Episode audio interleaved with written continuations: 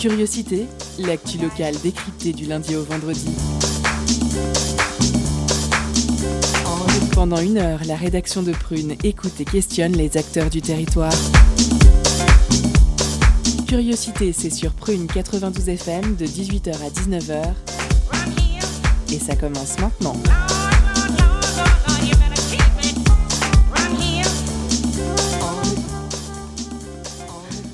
Bonsoir à toutes et à tous, bienvenue dans cette nouvelle édition de Curiosité.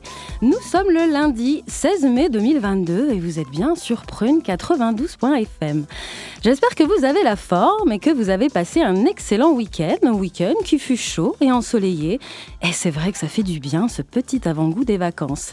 D'ailleurs, nous présentons ce soir l'avant-dernière émission puisque la semaine prochaine, figurez-vous, ce sera la der des der, la quille, comme on dit, pour le crew du lundi soir de curiosité avant les vacances d'été.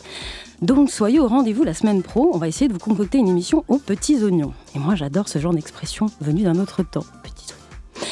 Alors ils sont à mes côtés ce soir, à ma gauche, Ayane, Bonsoir Ayane. Salut. Perrine. Bonsoir. Salut Julie. Anthony à ma droite. Bonsoir. Violette qui est notre invitée de première partie. Bonsoir Violette. Bonsoir. Et Camille qui est revenue. Guess who's back? Hello, bonsoir à tous. Et à l'AREA, j'oublie pas Constance. Salut Constance. Salut. Alors au programme de ce lundi 16 mai. Ayane, pour l'interview, reçoit en entretien, comme je le disais tout de suite, Violette, qui est la présidente de l'association NOZIG, qui est le centre LGBTQI j'ai failli le l'écorner, de Nantes. Ils organisent un événement donc rue dans le cadre des journées internationales de lutte contre les phobies LGBTQIA+, du 17 mai. Anthony, qui est à mes côtés, toujours fidèle au poste, et notre nouveau président de Prune, je le répète, parce que voilà, c'est important de le dire, nous fera sa chronique humoristique et piquante. Alors, il m'a dit que c'est pas tellement humoristique, mais bon, si ça va l'être quand même, sur Céline. Et ça restera piquant. Ça restera piquant et on ne sait pas de quelle Céline il va parler. J'ai voulu faire un accent québécois, mais c'est tout pour Ave, donc voilà, on ne sait pas si c'est Céline, Céline ou bref. Je m'égare. 18h30, eh bien, il y a quoi? Il y a la pause cadeau avec le généreux Julien. Enfin, je pense que c'est Julien, oui, je le vois. Je vous rappellerai le mot envoyé tout à l'heure en message privé. En deuxième partie d'émission, Perrine reçoit Alexis Thébaudot pour la Focus. Il présentera une conférence sur l'histoire des représentations de la Lune au cinéma. Donc la conférence s'appelle La Lune dans l'objectif. Elle aura lieu le 18 mai au Muséum d'histoire naturelle de Nantes. On finit en beauté, comme je disais tout à l'heure, avec Camille qui est revenu, car euh, oui, il est là, et sa chronique parlera ce soir du vendredi 13. Alors, je ne sais pas si vous, de votre côté, vous l'avez traversé avec perte et fracas ou avec brio. Moi, euh, je vais vous dire un truc, j'ai raté l'euro million d'un chiffre à chaque fois. C'est un peu c'est vrai en plus. Que, genre, c'était le 11, ah, moi j'ai mis le 12, le 42. C'était, bon, bref, ça fait rire tout le monde ou pas. Euh, je suis en train de me demander si l'univers veut vraiment que je sois riche. Je ne pense pas. Alors je tente de me consoler en me disant que je le suis déjà dans mon cœur. Mais honnêtement, bon, c'est pas ça qui remplit les caisses. En tout cas, moi, je suis heureuse d'être revenue ce soir, d'être là parmi vous. J'espère que vous l'êtes aussi. On est ensemble pour une heure. Installez-vous bien confortablement, car curiosité, ça commence maintenant. Culture, questions sociales et politiques, environnement, vie associative. On en parle maintenant dans l'entretien de curiosité. Bonsoir chers auditeurs et bienvenue dans le premier focus de la semaine. Demain, le 17 mai, c'est la journée internationale de lutte contre les LGBTQIA+ phobie et l'association nantaise Nozig, Centre LGBTQIA+, organise pour l'occasion rue Joffre un événement nommé Idiablotti 2022. Cette journée mondiale a pour, euh, a pour vocation de rendre les luttes de ces communautés visibles et de rappeler les discriminations et la violence à laquelle elles, ont, elles sont confrontées quotidiennement. Dans un climat post-crise sanitaire et une politique, et politique toujours plus tournée vers les extrêmes et les idéologies fascistes. Pour nous en parler, j'ai le plaisir de recevoir à l'antenne Violette, la présidente de l'association Nozig, qui porte avec une énergie admirable des revendications visant à créer une société plus inclusive. Bonsoir Violette. Bonsoir. Lors de l'événement Ida 2022, que vous organisez avec votre asso Nozig, donc demain rue Joffre. Après-demain. Ah pardon, après-demain, excusez-moi. Euh, les bénévoles de l'association ainsi que ses partenaires associatifs accueilleront les participants et il sera possible de se désaltérer, de s'informer et de profiter d'un moment de partage et de convivialité. Euh, à qui s'adresse cet événement en premier lieu, Violette? D'abord à la communauté. Euh, c'est important que la communauté qui est souvent victime à titre individuel ou dans le quotidien de discrimination, de remarques ou d'agressions puisse euh, avoir l'occasion de se retrouver au moment d'un instant convivial, de se sentir en sécurité, de pouvoir exprimer, de pouvoir aussi sentir qu'il y a autour d'eux des personnes qui se battent. Et le militantisme, c'est quelque chose qui se perd parfois, mais pas tellement dans les jeunes de la communauté. Donc euh, c'est aussi l'occasion pour des jeunes qui ont envie de militer, de nous rejoindre et euh, de participer au combat.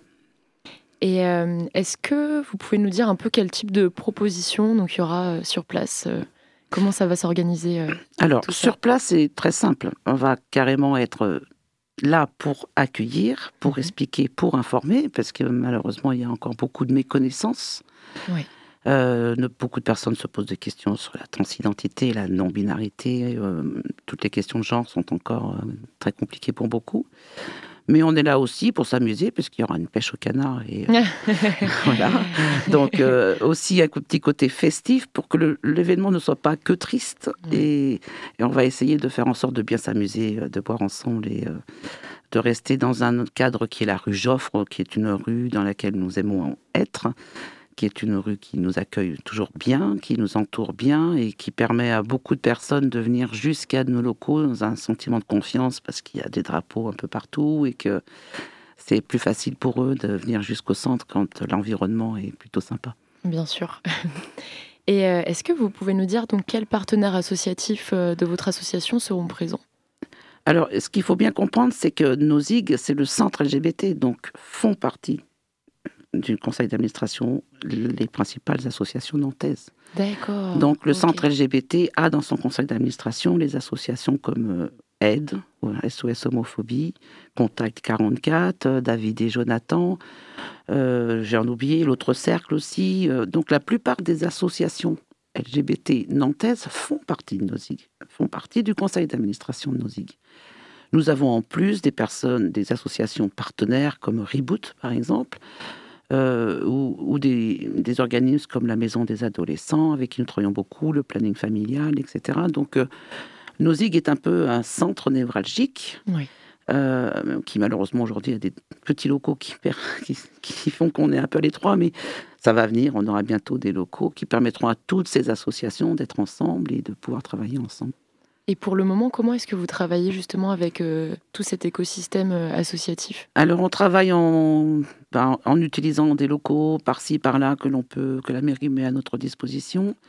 On a pu, euh, grâce aussi au soutien des commerçants LGBT du centre-ville, comme le Montecito ou le Kaléidoscope, utiliser leurs terrasses pour faire des conviviales, pour faire des moments festifs. Donc on a le soutien aussi des commerçants euh, LGBT qui nous ont vraiment mis à disposition leurs locaux et leurs terrasses, parce que sinon, sans eux, ça aurait été compliqué de passer la période. Voilà, on se débrouille comme on peut. et puis là, il fait beau, donc on va peut-être pouvoir faire des réunions euh, dans le jardin des plantes. En extérieur, Voilà. Ou sur les bords de l'Erdre. Et donc récemment, dans la, dans la rue Joffre, on en parlait tout à l'heure, euh, donc les drapeaux arc-en-ciel qui, ornent, qui ornaient la rue, enfin certains ont été arrachés le dessin sur le sol devant les locaux de Nozig euh, qui représentait un arc-en-ciel, c'est ça? C'était un dessin géométrique avec les couleurs arc-en-ciel, mais une œuvre euh, voilà, de commerçante euh, du, de la rue Joffre. Donc qui a été malheureusement détérioré. Et qui sera refait ce soir, à ah. demain soir. Ah, super. Et donc, vous me disiez donc tout à l'heure, Violette, que vous avez dû porter plainte trois fois en une seule fois à la, au commissariat. Euh, parce que donc vos locaux ont encore une fois été euh, dégradés par des tags, votre serrure a été encollée. Ces actes de violence sont presque devenus ordinaires pour vous. Mhm. D'après vous, comment le climat politique actuel encourage-t-il la violence euh, ou plus ou moins la, même on pourrait dire la légitime d'une certaine manière cette violence envers les communautés LGBTQ. On, on, assiste à une libération de la parole qui n'existait pas. Alors moi, ça s'entend peut-être un peu, mais j'ai 65 ans. Euh, quand j'étais euh, jeune, même si on était homophobe, on ne le disait pas, ça ne mhm. s'exprimait pas. En tout cas, il peut y avoir des actes, mais ça s'exprimait assez peu. Mhm. Aujourd'hui, la libération de la parole qui est vraiment aidée ben, par des gens comme euh, Éric Zemmour qui se présentent aux élections et qui font que ça conforte certaines personnes dans leur opposition, dans leur homophobie, dans leur haine, tout mhm. simplement. Euh, dans leur haine euh, de tout ce qui peut remettre en cause le machisme vraiment de, la, de, notre société. Donc cette libération de parole, elle est autorisée aussi par certaines émissions de télévision. On entend des propos extraordinairement transphobes, homophobes, sans que personne ne réagisse. Tout à fait. Donc euh, on est obligé d'être très très vigilant. de faire des déclarations CSA comme on a pu le faire, je ah crois, il n'y a pas très longtemps, des signalements. Euh, pour que cette libération de la parole soit quand même limitée, parce qu'il y a une loi qui existe. Mhm. Propos euh, discriminants sont quand même punis par la loi, mhm. mais pourtant, en pleine émission, euh, c'est de la contradiction. on entend ça, quoi. Mhm. c'est énorme. Donc, bah, c'est Simone de Beauvoir hein, qui disait que tous les gains pour les femmes n'étaient jamais acquis, mais c'est un peu pareil pour nous. On voit des pays où on revient sur la loi sur l'avortement ou sur le mariage euh, le mariage gay. Donc aujourd'hui, il euh, faut être vigilant tout le temps, tout le temps.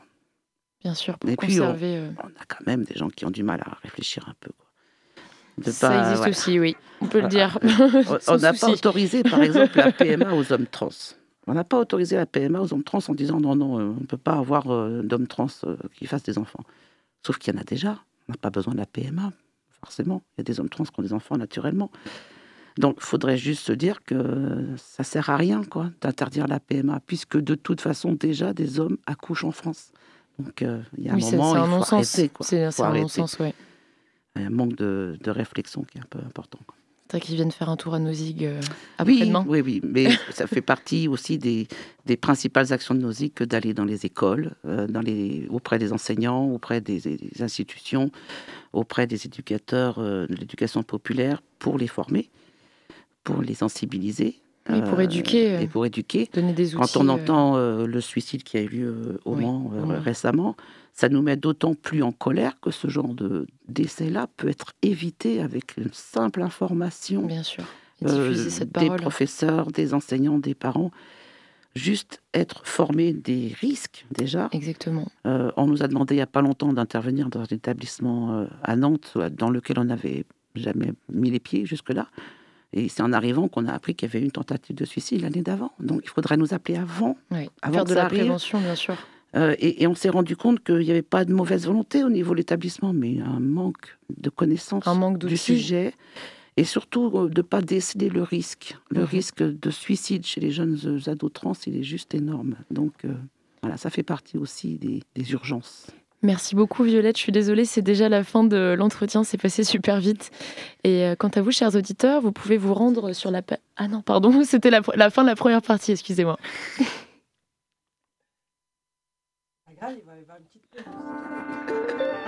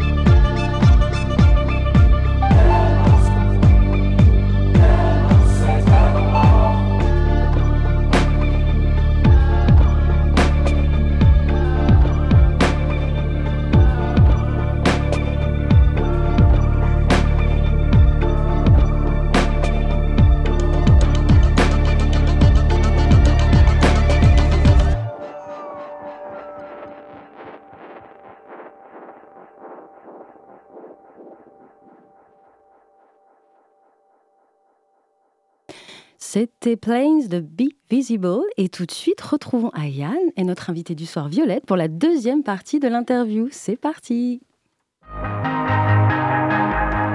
L'entretien de curiosité sur Prune 92 FM et le www.prune.net.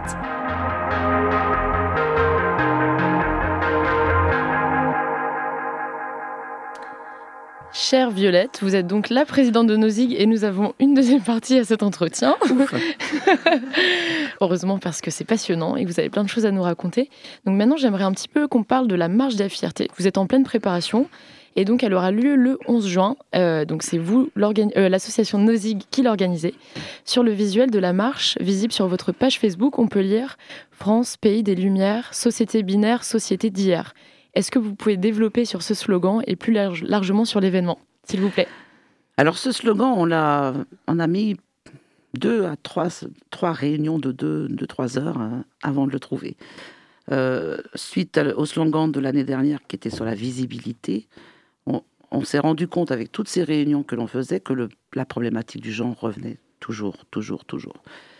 Le constat, il est le suivant, c'est que dans la société que nous, qui nous entoure, la binarité est bien installée, elle est installée dans les esprits dès le plus jeune âge, je dirais même avant la naissance, quand on prévoit déjà du rose pour les filles et du bleu pour les garçons.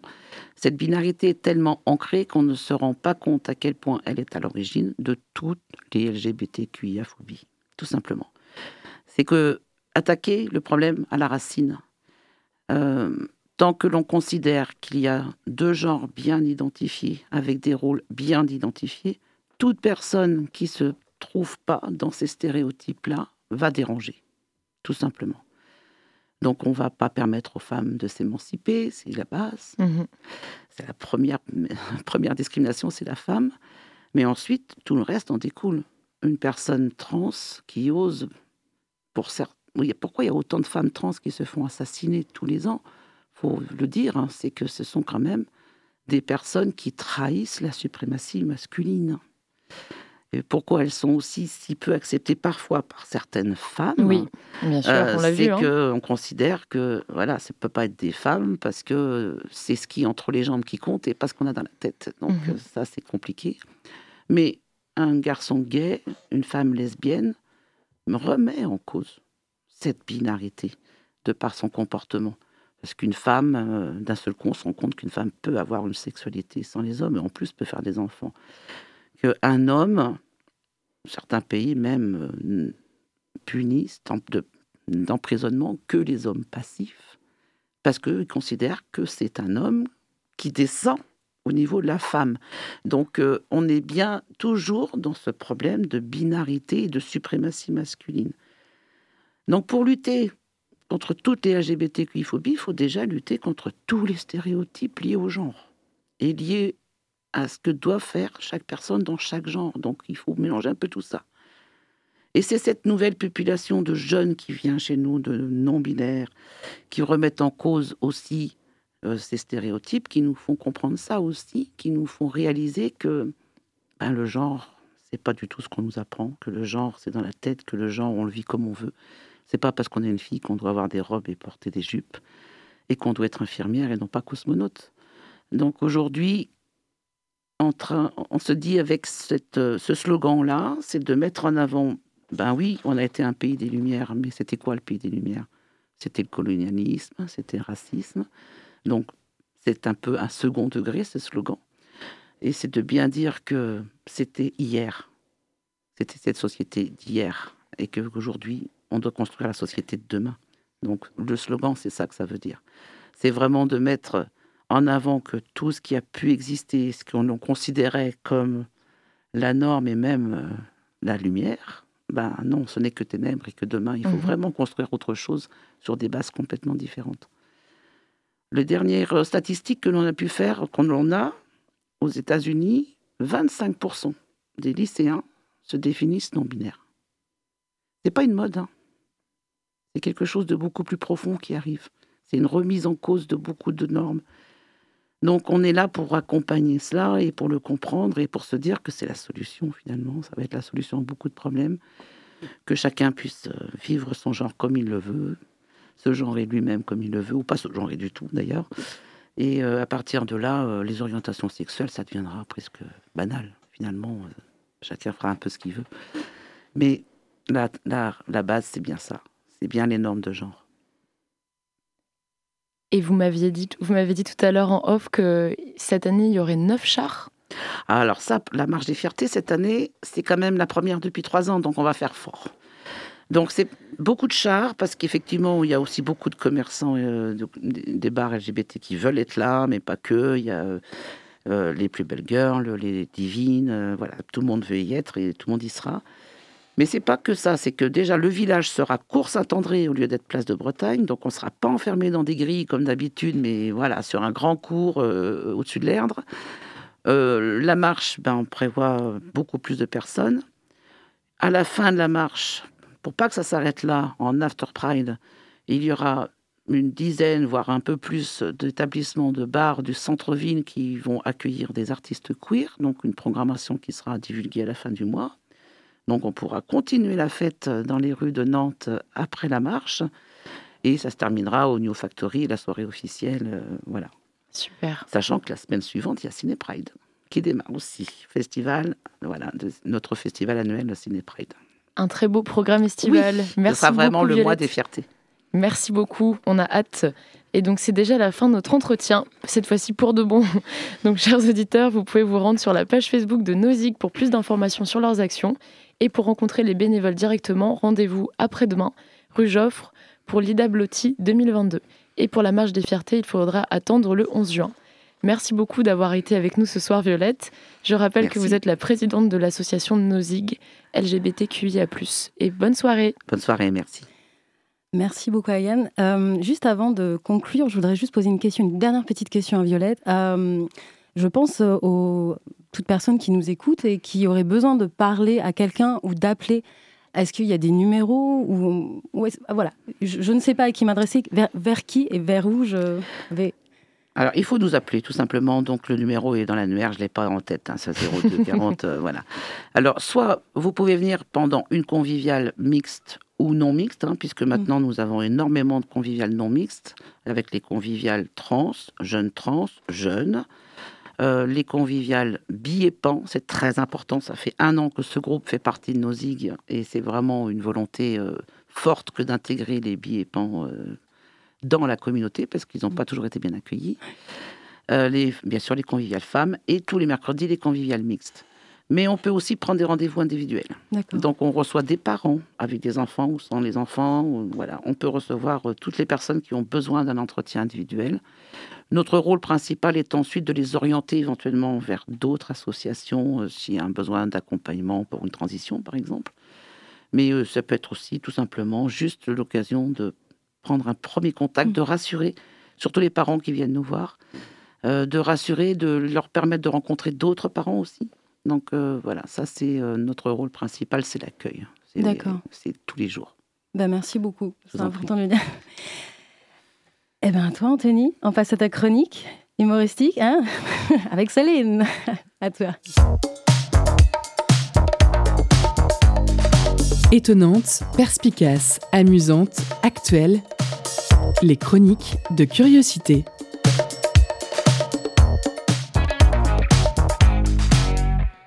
Aujourd'hui, j'ai décidé donc de vous parler de Céline et surtout de ma chanson préférée all by myself. Don't wanna be all by myself anymore. Et eh oui, j'ai la note. Pourtant, je ne veux pas parler de Céline la chanteuse, mais plutôt de Céline l'écrivain. Et eh oui, je vous ai bien eu, et on va bien s'amuser. Louis Détouche, plus connu sous le nom de Louis-Ferdinand Céline, est un romancier, essayiste et médecin français de la première moitié du XXe siècle. Il est connu pour son style d'écriture très particulier et moderne pour l'époque, contrairement à son antisémitisme qui est tout simplement banal pour l'époque. Car oui, spoiler, Céline a publié des pamphlets antisémites et a été collabo, durant la Seconde Guerre mondiale. Le gars est un peu influenceur Zemmour, hein, on a juste changé de religion sur laquelle taper. Parce qu'à la fin des années 30, beau timing, il sort plusieurs pamphlets antisémites, puis il publie des articles dans des journaux collabos, où il dit que c'est cool, euh, tonton Dolphy, c'est un gars qui a des bonnes idées. Euh, Céline, c'est à la fois l'oncle raciste et l'oncle artiste bohémien, donc c'est assez fou et assez important pour le souligner. Et en 1944, d'ailleurs, petite anecdote, il part au Danemark pour fuir la libération, euh, puis est encore en exil quand il est condamné lors de l'épuration après la guerre avant quand même d'être amnistié parce qu'il est grand invalide de la guerre de 14. Donc c'est vraiment un sujet pratique pour faire des blagues. Hein. Et donc, euh, c'est pas une surprise, mais Céline, contrairement à la chanteuse homonyme, j'aime pas trop. Euh, j'ai dû lire Voyage au bout de la nuit lors de mes fameuses études de lettres, euh, tel un grand intellectuel que je suis, et franchement, c'est un pavé de 500 pages assez imbuvable sur la médiocrité de l'humanité. Au moins, l'auteur connaissait son sujet. il faut donc éviter de le lire quand ça va bien, au risque d'aller mal, mais également quand ça va mal, au risque d'aller très mal. C'est donc probablement, euh, et là je vais me confier un peu, c'est probablement un des pires livres que j'ai jamais lu. Voilà, c'était mon avis argumenté sur la question. Et oui, moi aussi je peux parler littérature sur prune. Et, en vrai, ce livre possède un style particulier, hein, je l'avoue. Là je comprends l'intérêt littéraire de cette œuvre, mais le reste, le reste, déjà, ce roman est inspiré de faits très réels, à savoir la vie de Céline, on aurait donc aimé que ça parle robe à paillettes et concert à Vegas, mais en fait, ça commence par l'expérience traumatique de la guerre. Et au-delà du devoir de mémoire, franchement, moi, les livres sur les guerres mondiales, même les films, c'est quelque chose que je trouve assez immonde et résolument détestable. Je trouve ça assez malsain de représenter des choses aussi horribles, mais en même temps, c'est un petit peu parce que je suis une petite nature, quoi. Euh, mais donc, pour revenir au livre, donc euh, il fait, enfin, il y a l'expérience de la guerre. Ensuite, le gars est blessé. Là, il pécho une infirmière américaine qu'il tèche parce qu'il n'est pas assez patriotique. Alors elle, 100%, elle serait devenue pro-Trump. Hein. Euh, puis ensuite, il part en Afrique. Et là, il y a des passages racistes, c'est assez sympa. Euh, puis aux États-Unis. Et il rentre en France où il devient un médecin médiocre. Et donc ça, pendant 500 pages, c'est assez long. Ce livre, c'est un mauvais moment qui dure beaucoup trop d'heures de lecture. Mais si je vous en parle, c'est parce que ce cher Céline a fait parler de lui, puisqu'il a sorti un livre récemment. Euh, enfin, pas lui personnellement, parce qu'il est mort. Et ce livre, il s'appelle Guerre. Donc euh, vous vous douterez que c'est un livre que je ne veux pas lire. Et je conseille à toute personne qui ne veut pas sombrer dans la dépression de faire pareil. Pourtant, c'est l'événement littéraire du moment. On n'avait pas connu une telle ferveur autour de Céline depuis les nouvelles éditions de ses pamphlets antisémites, quoi. Donc, wouh, la fête. Et Céline, en attendant, aussi antisémite soit-il, il est toujours publié aujourd'hui et apprécié. Ce sont les fameux dégâts de la cancel culture, évidemment. Après, niveau cancel culture, si vous voulez, euh, on peut penser à Rimbaud qui finit trafiquant d'armes dans les colonies après les tirs de pistolet avec son copain Verlaine. On peut penser à William Burroughs euh, aux États-Unis qui a carrément tué sa femme en tentant de reproduire Guillaume Tell et la pomme. Hein. Donc, en étant un peu trop bourré, il a juste raté la pomme avec sa carabine. C'est ça l'histoire. Et même au-delà hein, des auteurs, on peut penser par exemple à Picasso et Gauguin ou même au meurtrier qui est Caravage. Et encore là, je n'aborde pas le cinéma ou la politique, évidemment. Or, c'est peut-être important de lire Céline et de permettre aux gens de le faire, mais franchement, pourquoi lire Voyage au bout de la nuit ou Guerre quand on peut lire des bons livres? Voilà. Merci Anthony. Alors moi je retiens surtout ce beau brin de voix que tu as. Alors le All by Myself, là je, je suis conquise. Ah, je le vois, il est là, Julien est là pour la pause cadeau. C'est à toi, Julien. Concert, spectacle, cinéma.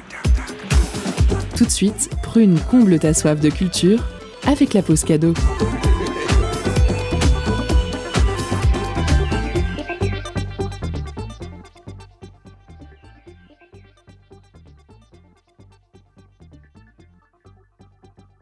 Ce soir, Prune vous fait gagner un CD de l'EP World's Iron Good par Polylog from Silla. Après quelques années d'attente, Polylog from Silla est de retour sur la scène jazz et soul avec un nouvel EP sorti fin 2021. Une palette d'émotions dépeintes au travers de genres multiples, entre soul et sonorité électronique, brillamment agencée par Kevin Buquet et son groupe. Une guitare funk, une batterie hip-hop, une talkbox dans certaines compos, le groupe s'aventure dans de nombreux styles différents et nous surprend de nouveautés, morceau après morceau. Alors envoyez crevette pour emporter votre EP crevette en message direct sur l'Instagram de Prune. Je vous laisse en musique avec Mind Drops par Polylog from Silla.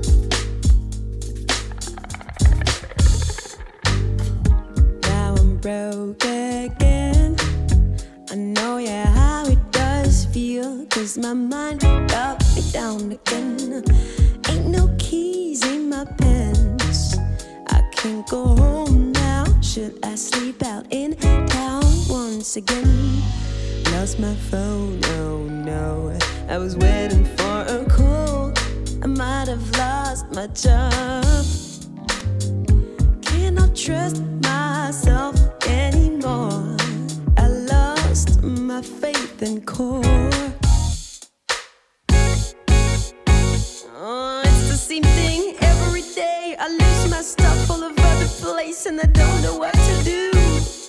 Can't get it off and it pisses me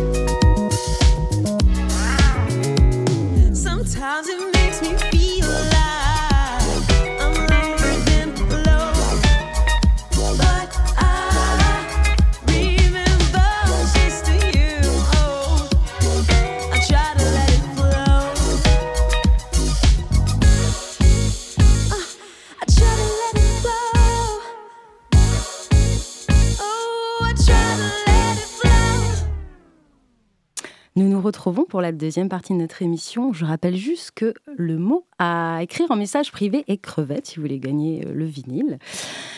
Tout de suite, accueillons Perrine et son invité du soir, Julien Thébaudot, pour le focus.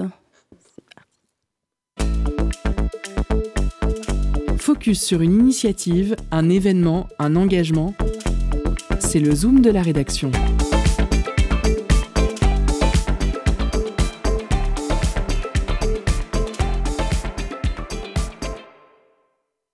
Cette nuit même, un phénomène d'une esthétique indiscutable a eu lieu. Si vous avez pu l'observer, vous êtes du genre lève-tôt, insomniaque ou tout simplement chanceux. À 6h11 précisément, la Lune s'est éclipsée totalement. C'est-à-dire qu'elle était cachée par la Terre dans un alignement parfait avec le Soleil. Pas besoin de lunettes spéciales pour l'observer car à la différence des, éclipses solaires, il n'y a aucun danger oculaire. La Lune réfléchit la lumière du Soleil et là, comme elle est progressivement rentrée dans l'ombre de la Terre, elle l'a beaucoup moins réfléchi. Elle avait cette couleur cuivrée parce qu'il n'y a eu que quelques rayons rouges du soleil, du soleil qui lui sont parvenus, les autres couleurs étant absorbées par l'atmosphère de la Terre. Si je l'ai vu Non, pourquoi? Faut-il avoir vu les choses pour pouvoir en parler? Quelle drôle d'idée D'ailleurs, j'ai le plaisir d'accueillir ce soir à mon micro un autre expert du genre qui peut à la fois vous parler de la Lune et de choses qu'il n'a pas vues. Bonsoir Alexis Thébaudot. Oui, Euh, bonsoir et merci beaucoup hein, de me recevoir. Alors Alexis et pas Julien. Alors par contre j'en profite, Julien Thébaudot, c'est le nom d'un de mes ancêtres qui vivait, qui vivait à Vertou et qui était un charcutier très fort en boudin. Et, Ah, et je suis a- désolée, Alexis. et c'est c'est véridique. Et, euh, Et ce soir, ce n'est que Alexis que nous recevons, hein. Julien n'étant pas là ce soir. Julien étant décédé depuis 150 ans. Ah, Alexis Thébaudot, vous avez de multiples casquettes puisque vous animez sur Prune 100 ans de cinéma et des poussières, entre autres euh, émissions, donc une émission mensuelle, et avez sorti récemment le tome 2 de votre BD documentaire. Le tome 1. Le tome 2 sort en octobre. Je croyais qu'en mai était sorti le tome 2. Et il devait, mais ça sera octobre. Alors, euh, ce sera pour plus tard. Mais ce soir, ce n'est pas en tant que confrère que je vous reçois, mais en tant que conférencier cinéma, puisque vous allez prochainement tenir une conférence intitulée La Lune dans l'objectif. Le terme d'objectif, ici, ne définit pas celui du télescope, mais plutôt celui de la caméra, car c'est bel et bien de cinéma dont vous allez parler, et plus précisément de l'histoire des représentations de l'astre lunaire sur le grand écran. Pour vous, Alexis Thébaudot, que représente ce thème et pourquoi est-il si souvent traité au cinéma Euh, parce que c'est un thème intéressant. Enfin, je veux dire, la Lune a toujours fasciné euh, de tout temps. euh, la Lune a fasciné tout le monde parce que bah, ça fait partie voilà, des, des astres qu'on voit le, le mieux. qui nous tourne autour qui nous tournent autour, effectivement. ou Et, et, et, et en fait, le cinéma est euh, la fille euh, de la littérature dans un premier temps. Donc, euh, au début, on va adapter souvent des textes, soit de théâtre, soit de, littérature. Enfin, on s'inspire un peu des, récits qu'on pouvait faire avant ça. Donc, en fait, moi, je fais remonter l'intérêt pour la Lune au cinéma au début, en fait, aussi de la littérature, où la Lune a toujours eu une importance. Et puis avec le média cinéma, eh ben forcément la Lune prend plus d'importance puisqu'on peut beaucoup plus la, la montrer, jouer avec, et puis pour la première fois aussi aller dessus.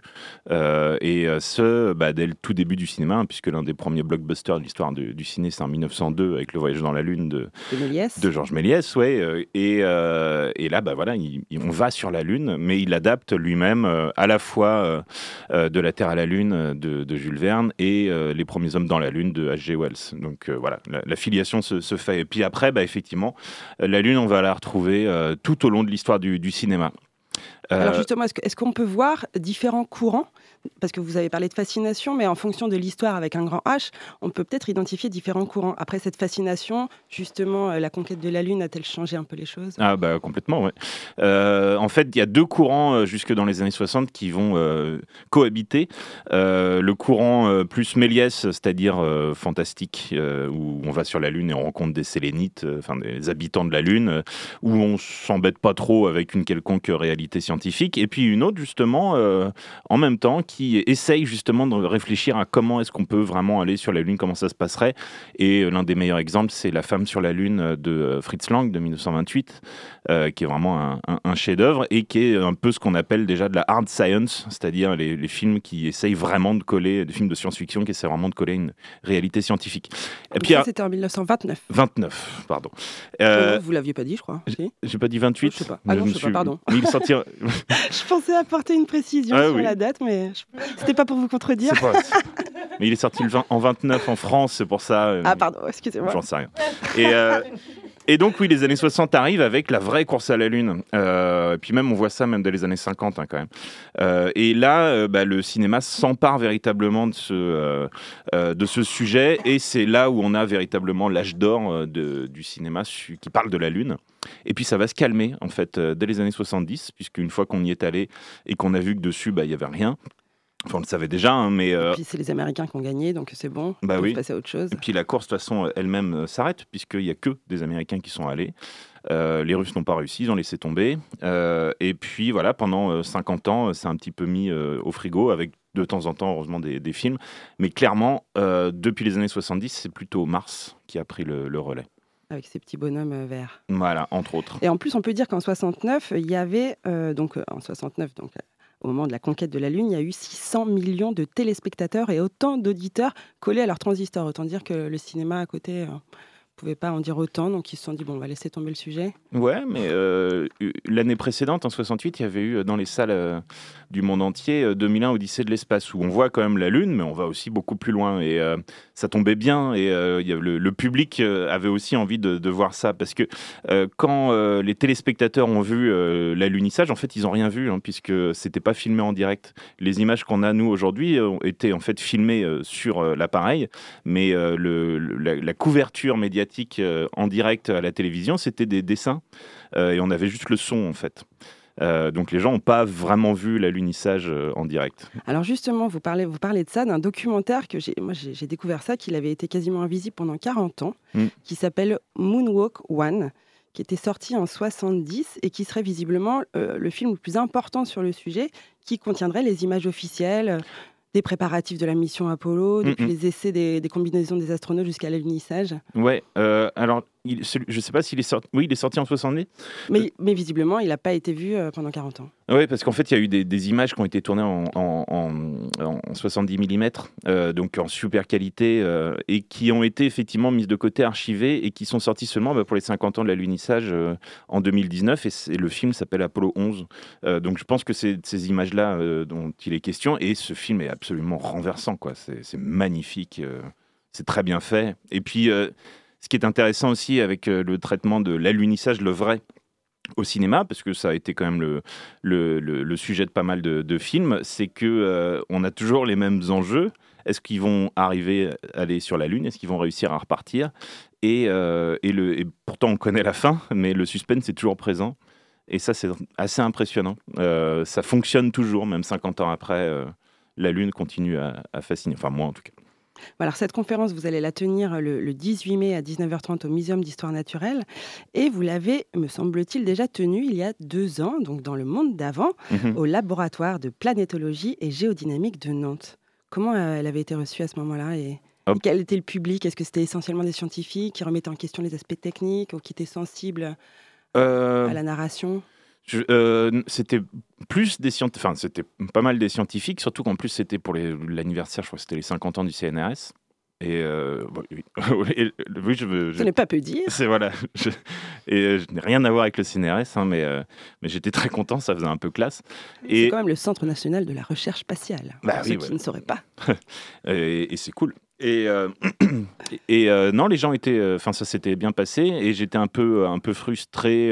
J'avais envie de la refaire en fait, tout simplement. D'autant plus qu'il y a eu quelques films qui sont sortis depuis ou des séries même d'ailleurs qui parlent de, qui parlent de ça. Donc c'est une mise à jour. Donc si vous l'avez vu euh, il y a deux ans, merci et vous pouvez revenir la voir parce qu'elle aura un peu changé. Et je vais peut-être un peu plus passer des extraits cette fois-ci. Alors, dans la Lune, dans l'objectif, difficile de ne pas voir dans l'intitulé de cette conférence, vous qui êtes amateur et auteur de BD, même si votre tome 2 n'est pas encore sorti, Oui. un lien avec le célèbre aventurier belge en Pentacourt. Ouais. Objectif Lune, effectivement, qui sort en 52, je crois, euh, ou 51, et euh, qui était lui aussi ben, un, une espèce de, un exemple de, cette hard science dont, je parlais, c'est-à-dire que Hergé euh, s'était vraiment renseigné sur les possibilités, et il y a beaucoup d'éléments qui sont tout à fait crédibles dans, dans la BD de, de Tintin. Et puis, bah, ça fait une référence, euh, je pense, à peu près connue. Donc, euh, le jeu de mots, euh, le jeu de mots était efficace et assez simple à, à trouver. Alors, au-delà du jeu de mots, vous avez une affiche qui est assez énigmatique. Mmh. Une image en noir et blanc, un paysage lunaire au relief accidenté, un personnage en Pentacourt derrière un trépied.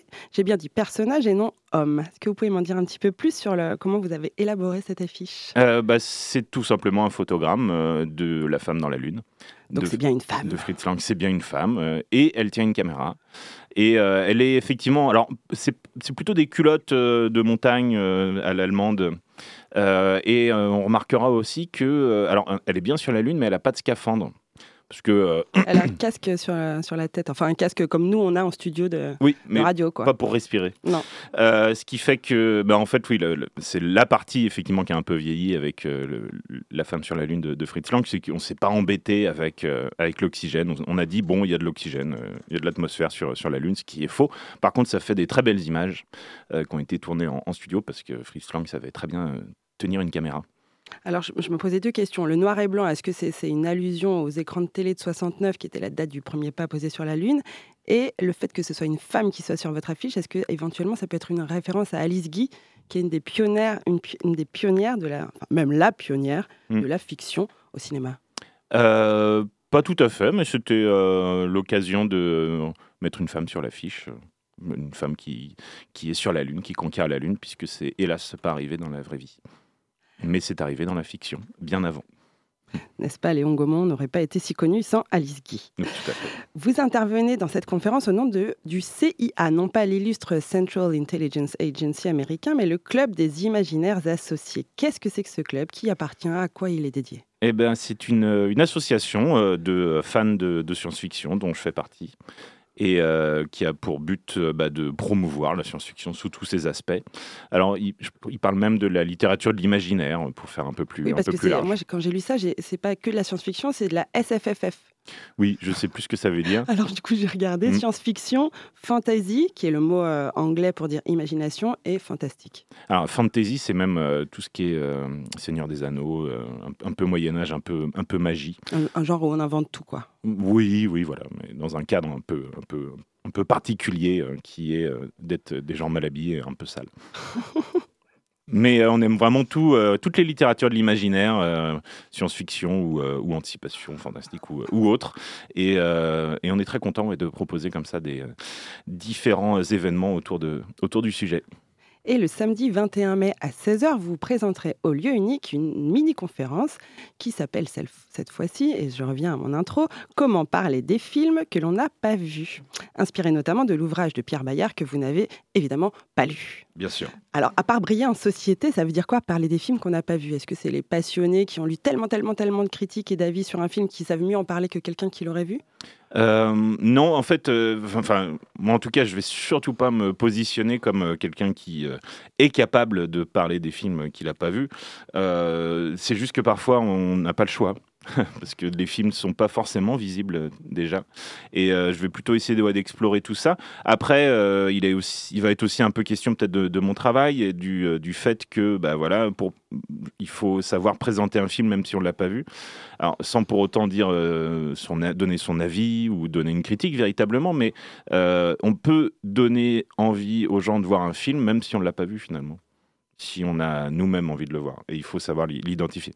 Mais il va y avoir pas mal de choses et puis euh, aussi des, euh, euh, bah, je pense, des petites réflexions d'ordre.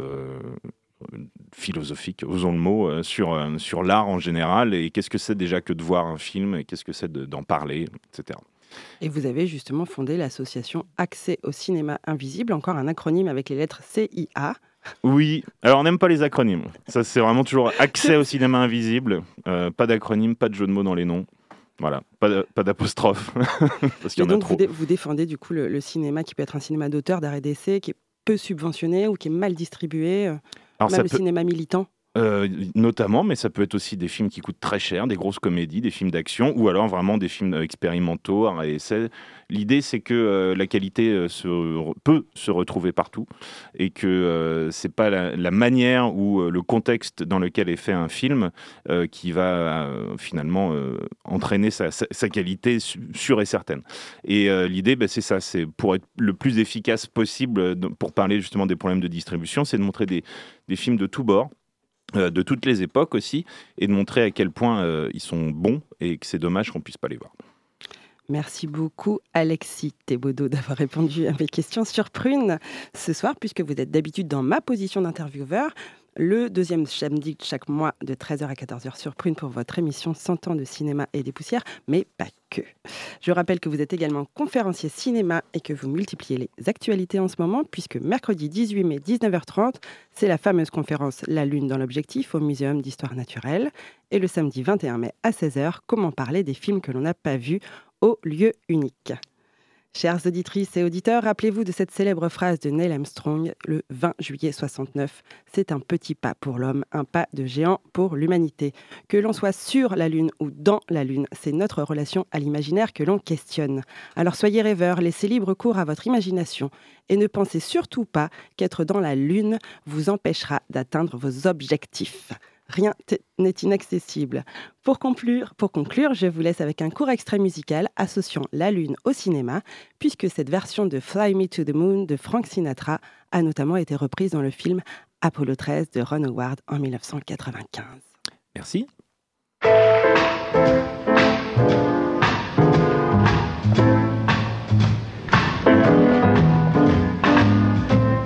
Fly me to the moon.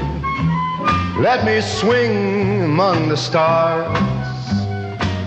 Let me see what spring is like on Jupiter and Mars. In other words, hold my hand. In other words,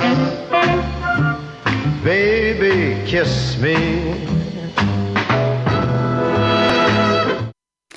Merci Perrine et merci à notre invité du soir, Alexis Théodo. Tout de suite, une pause musicale avec Falling Forward de Abunai.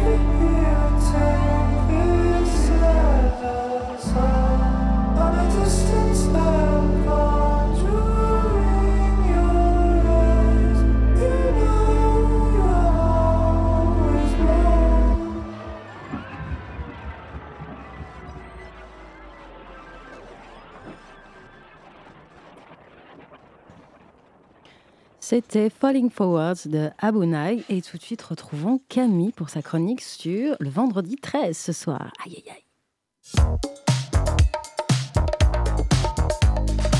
Étonnante, perspicace, amusante, actuelle. Les chroniques de curiosité.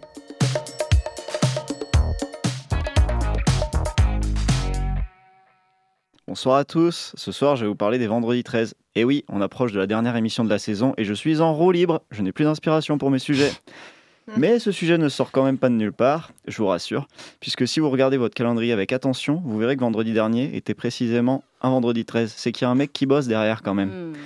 Et donc, ces dates sont entourées d'une forme de mysticisme. Certains estiment que c'est synonyme de chance et font tout pour vous faire payer des billets de loterie, quand les autres pensent au contraire que ce sont des jours funestes et en font des films d'horreur. Il y a même une phobie réelle autour de la date du vendredi 13 qui a sa propre dénomination, qui a l'avantage d'être très simple en plus, puisqu'il s'agit évidemment de la para, skevi, déca, tria, phobie. Rien de plus simple, comme vous pouvez le constater donc.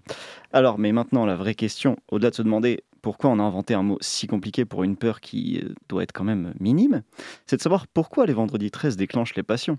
Et oui, après tout, pourquoi pas les lundis? Euh, Moi, c'est mon jour euh, détesté avant curiosité, bien sûr. Ou les dimanches. Pourquoi le 13 et pas le 14 Eh bien, eh bien, j'ai l'impression de le dire à chaque chronique, mais c'est encore et toujours la faute du christianisme. C'est dingue quand même, à chaque fois que je cherche les origines des événements dont je vous parle en chronique, ça revient sur le tapis, cette histoire de religion, il y a quelque chose. hein. Bon, évidemment, ce n'est pas la seule hypothèse, puisque le 12 est un chiffre d'harmonie que l'on retrouve dans de nombreuses cultures, même en dehors de la tradition chrétienne, auquel s'oppose donc mécaniquement le 13 qui suit. En effet, on compte par exemple dans les religions grecques et romaines 12 dieux majeurs, il y a également 12 mois dans l'année, et ce bien avant que 13 barbus décident de faire un petit dîner, avant que ça ne tourne mal et que l'un d'entre eux ne finisse crucifié le lendemain. Sale histoire, je vous raconterai une autre fois. Pas d'informations complémentaires en revanche sur le pourquoi du comment le vendredi s'est retrouvé mêlé à cette sombre histoire de superstition. En général, c'est plutôt sympa, on boit des coups, c'est le week-end, c'est cool. En tout cas, ça donnait suffisamment de matière pour créer des films d'horreur, beaucoup de films, presque autant que des Marvel, c'est vous dire comme c'est prolifique. Et oui, je parle bien évidemment de la série de films Vendredi 13, que si, comme moi, vous n'avez jamais regardé, parce que vous êtes une petite flippette qui se cache les yeux à la moindre effusion de sang, vous connaissez malgré tout. Et oui, vous avez forcément en tête ce masque de hockey troué qu'utilise le tueur dans les films, qui est devenu une représentation iconique de l'horreur dans la pop culture mondiale. D'ailleurs, anecdote amusante, mais la franchise cinématographique Vendredi 13, démarrée en 1980, compte à ce jour très exactement 12 films. 12 films, sérieusement Faites un effort, enfin, on peut pas en rester là. Faut un 13e film, ça me semble évident. En plus, vous ne le savez peut-être pas, mais si en France les sorties cinéma se font le mercredi soir, eh bien sachez qu'aux États-Unis, elles se font le vendredi, évidemment. Vous me voyez venir, il faut sortir le 13e film vite, un vendredi 13 pour boucler la boucle. Après, peu de chances que ça arrive malheureusement, puisque le dernier film est sorti en 2009. Ça commence à sortir en mauvaise cette histoire. De l'autre côté, on trouve les opportunistes. Pardon, les optimistes, qui estiment que les vendredis 13 sont propices à provoquer la chance et organisent donc de super loteries sur ces jours si particuliers.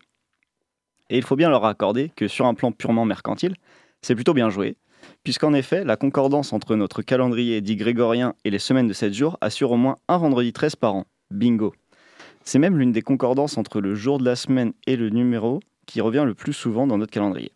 Étant donné qu'il se vend deux fois plus de tickets de loto les vendredis 13 que les autres jours de la semaine, on peut affirmer que c'est une bonne stratégie commerciale. D'ailleurs, si vous êtes superstitieux et que vous avez raté le vendredi 13 mai, eh bien, sachez que c'était le seul de cette année 2022. Ah, raté, mais rassurez-vous, nous en aurons deux en 2023. Cochez donc dans vos agendas les mois de janvier et d'octobre. Alors si vous avez envie de croire en votre chance, je me permets tout de même un petit rappel statistique. Sachez que vous avez une chance sur 19 millions de gagner le gros lot, vendredi 13 ou pas. Quoi qu'il en soit, je vous souhaite une bonne semaine à tous. Et puis, si vous gagnez le gros lot, vous pourrez toujours repenser à cette chronique, le sourire aux lèvres, depuis votre île privée dans les Caraïbes.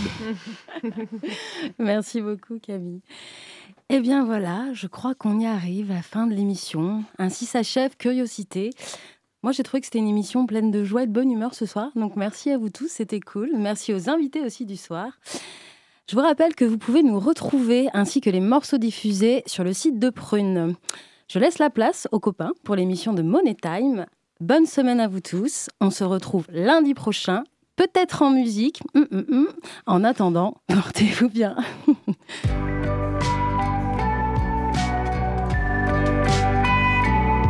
Pour écouter ou réécouter Curiosité, rendez-vous sur le www.prune.net.